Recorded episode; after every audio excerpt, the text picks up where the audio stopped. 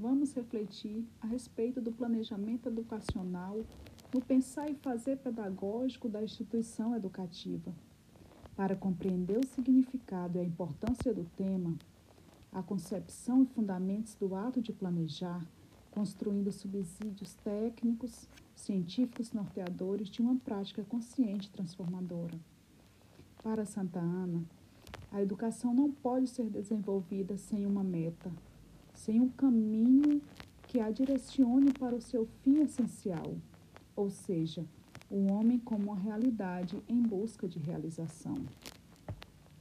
O ato de planejar ganha novo sentido quando pensado numa perspectiva dialógica e participativa.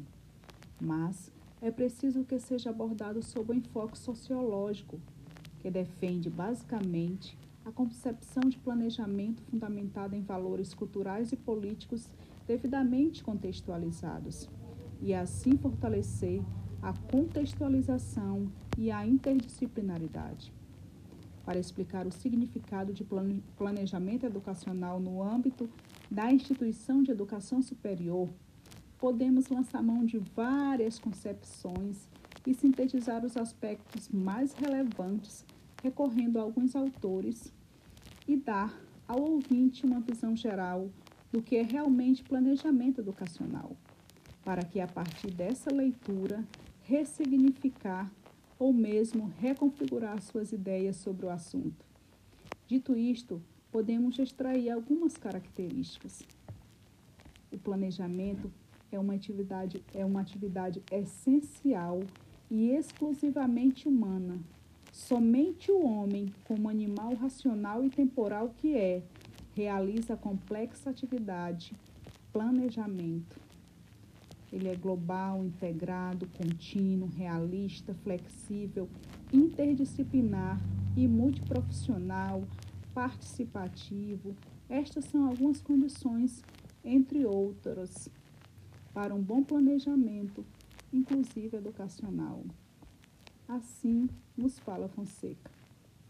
Vasconcelos também diz que o planejamento é o processo de reflexão, de tomada de decisão enquanto processo. Ele é pensante. Entende-se que o planejamento para a educação superior, no contexto da atividade humana, deve ser pensado numa perspectiva que possibilite a construção da autonomia o que pressupõe uma formação para a construção da alteridade, da participação, da liberdade de expressão e do trabalho coletivo, de acordo com Padilha. O ato de planejar compartilhando intenções e finalidades deve ser flexível, socializado, coletivo, interventivo e partindo da instituição educativa transcendendo as formas de planejar tradicionais, pois enfativa a necessária consolidação de um nível de decisão mais pontual, ampliando-se com o decorrer das ações. Forma a identidade institucional que compreende uma série de relações interpessoais, profissionais, epistemológicas e culturais. Nele, os participantes refletem, questionam, compreendem e sistematizam os problemas coletivos e apresentam soluções para os problemas detectados. A convivência humana é um dos fatores que fortalece o papel transformador da educação. Segundo Freire, 96, a racionalidade emancipatória potencializa os processos reflexivos e críticos do professor, que se constitui um ser social responsável, tanto pela sua formação quanto pela sua autuação autônoma e ética. O planejamento ao, ao qual nos referimos é um processo em constante evolução, avaliação e reconfiguração. Exige uma série de decisões nos mais diversos campos, sempre com foco em um objetivo, uma condição para o sucesso da descentralização que deve ser colocada à disposição dos diferentes níveis de discussão. O planejamento ele não é estático e nem exclusivamente técnico. mas encerra em si a importância da discussão democrática do processo. O planejamento educacional, como processo de reflexão, possui aspectos importantes que o caracterizam, conforme diz Santa Ana. Os aspectos são sondagem da realidade educacional para levantar os problemas, determinação dos objetivos e dos recursos, análise das consequências que advirão das diversas atuações possíveis, determinação de metas específicas e atingir os prazos a serem definidos. Desenvolvimento dos meios necessários à implantação, definição de uma série de ações interdependentes. Por fim, o planejamento nesse sentido assume caráter político-pedagógico e tem de ser feito por aqueles que efetivamente executarão a ação, mantendo a relação teoria e prática. Olha só como é importante. Mantendo a relação teoria e prática, superando o pensar e o fazer, acima das características da concepção burocrática, autoritária e excludente, fortalecendo a relação de trabalho planejar a educação a partir dessa concepção participativa e problematizadora. É compreender as relações institucionais, profissionais e interpessoais para enfrentar os problemas postos pela prática pedagógica no cotidiano escolar.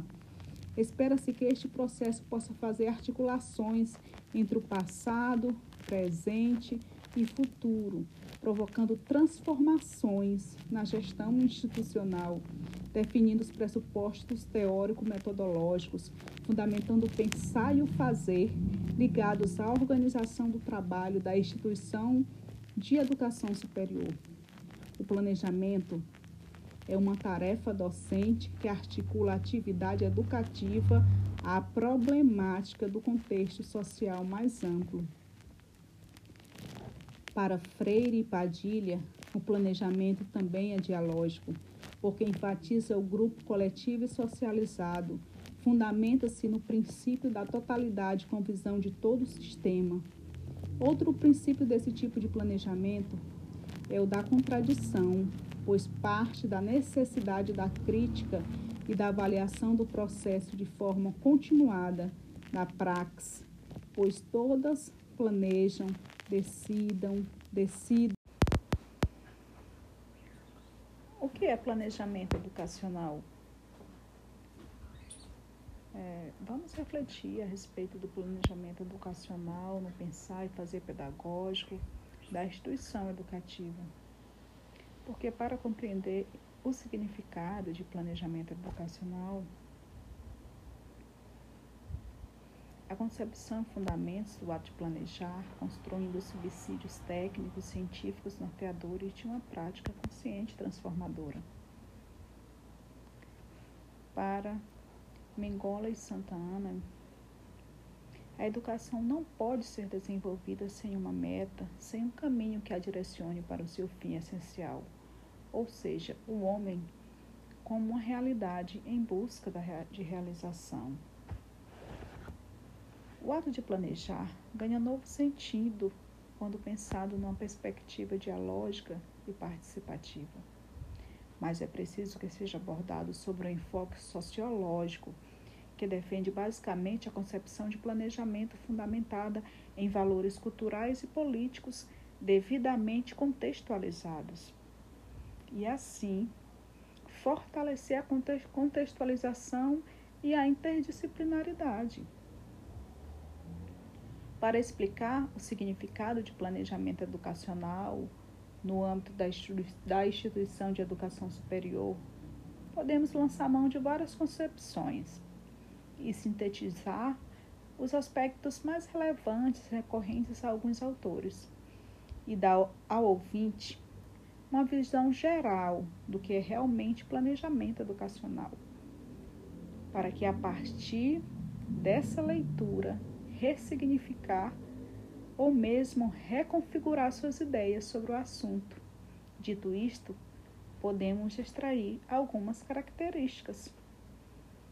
A primeira característica que podemos extrair sobre o tema é, planejamento é falar que ele é uma atividade essencial e exclusivamente humana.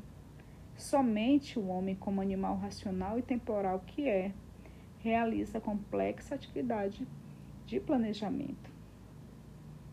Global, integrado, contínuo, realista, flexível, interdisciplinar, multiprofissional e participativo. Estas são algumas condições, entre outras que existem. Quais são os níveis do planejamento educacional? O processo de planejamento educacional está organizado em três níveis de intervenção: o macro, segundo, o meso ou intermediário e o micro. No contexto da instituição educativa de nível superior, os três níveis de intervenção representam a base da construção interna da relação necessária à delimitação da política. Vou falar um pouco sobre o macro, que compreende o âmbito nacional. No nível macro institucional, o planejamento educacional deve fortalecer o princípio da integração, objetivando a unidade de ações, é, evitando com isso decisões e práticas centralizadoras. Procura envolver os setores ou unidades administrativas, pedagógicas, científicas, colegiadas e estudantis para a interlocução, para que a interlocução ocorra de forma coletiva e interdisciplinar para a construção, desenvolvimento e avaliação de diferentes programas, planos e projetos educacionais, de compartilhamento de responsabilidades, substituindo as formas fragmentadoras e centralizadoras do, do paradigma burocrático controlador. Já o intermediário o nível de planejamento intermediário atua junto aos estados, ao Distrito Federal e regionais, nas regionais ou superintendências de ensino. Nesse nível, o planejamento envolve a participação do papel importante dos diretores, assessores, coordenadores de cursos, representação estudantil, responsáveis pela biblioteca, substituindo as formas fragmentadoras e centralizadoras do paradigma burocrático controlador. Quando se fala do micro, é, ele atinge as unidades educativas e o município onde estão inseridos. Envolve a participação do papel importante dos diretores, assessores, coordenadores de cursos, representação estudantil, responsáveis pela biblioteca e laboratórios enfim, todos os envolvidos com a educação superior. É o nível do planejamento e estruturação dos cursos. Por fim, o nível micro, que atinge a sala de aula, considerado espaço e tempo de elaboração e desenvolvimento e avaliação, organização didática voltada para a formação humana. Esses níveis refletem os interesses políticos, sociais, econômicos e educacionais da sociedade como um todo, conforme discutido por Veiga e Quixadaviana. Quais as modalidades de planejamento educacional? Através dessa pergunta, oferecemos ao leitor uma visão geral das modalidades do planejamento educacional e as suas articulações com os níveis macro, meso e micro. As três modalidades do planejamento educacional situado no nível macro institucional são lançamento do desenvolvimento institucional, PDI. PDI significa Plano de Desenvolvimento Institucional. A proposta pedagógica institucional, PPI, esses dois documentos assumem os formatos de planos, propostas no âmbito institucional. O plano de desenvolvimento institucional é compreendido como documento que identifica a instituição. Fala de suas finalidades, sua missão social, seus valores, as previsões políticas, educacionais e estruturais. Dessa forma, o PDI é um compromisso da instituição com o Ministério da Educação e seus órgãos vinculados, sendo requisitado aos atos de credenciamento e recredenciamento da instituição para oferta do ensino à distância. O PDI apresenta os elementos mínimos necessários à sua elaboração, tais como missão, objetivos e metas da instituição, propostas de desenvolvimento das atividades acadêmicas e administrativas, procedimentos para a formação do corpo docente, regime de trabalho, projeto pedagógico de cursos, etc. Já o PDI deverá explicitar informações relativas à organização didática pedagógica, o corpo docente, infraestrutura, instalações, biblioteca e laboratórios diversificados.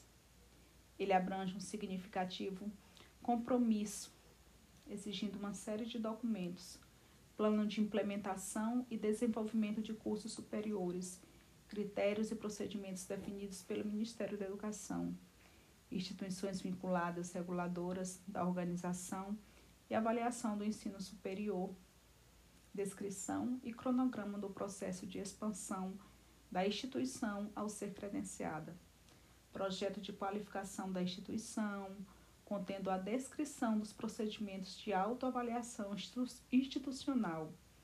A proposta pedagógica e institucional, PPI, é a segunda modalidade de planejamento educacional. Também ela está em nível macro institucional. Trata-se do referencial norteador da formação dos profissionais. PPI é um documento elaborado no movimento participativo. Mas qual o seu objetivo? O objetivo do PPI é de delimitar política educacional assumida pela instituição, orientada pelos valores éticos da liberdade, da solidariedade, em prol da educação superior, fundamentada na inclusão e voltada a transformações da sociedade na qual estamos inseridos. O PPI é uma proposta institucional para orientar os processos de intervenção educativa que se desenvolvem em estabelecimento de ensino. Ele é também um instrumento de tomada de decisão, de melhoria da qualidade do ensino, de formação continuada, e ele é um marco delimitador da identidade institucional. Vale chamar atenção para o conteúdo do PPI, que expressa a identidade da instituição. Ele apresenta a situação real, analisa as concepções políticas, sociais, filosóficas e pedagógicas ampliada, identificando seus significados, define objetivos e perfil desejado, apresenta fundamentos teórico-metodológicos, define formas de organização e dispositivos operacionais.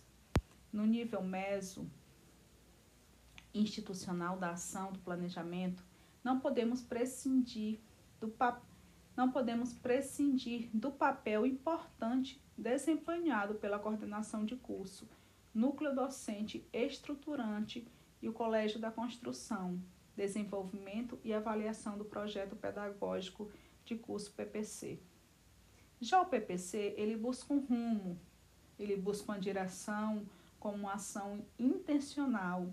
Ele tem um compromisso coletivo ao se constituir em processo democrático de decisões em busca de uma nova organização didática pedagógica para a instituição educativa. Ele é o processo de desenvolvimento de curso num tempo e espaço determinado. O PPC também pode ser concebido como uma prática investigativa, como uma prática é, mediadora, é num momento privilegiado do processo de desenvolvimento profissional docente do professor e tutor.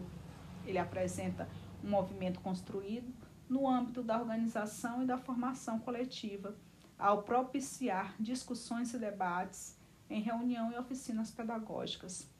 É importante deixar claro que o PPC define as utopias a serem lançadas, seus compromissos políticos, sociais e acadêmicos, dar direção à formação de profissionais, levando em consideração os princípios éticos e sociais fundamentais para o exercício da cidadania e da democracia.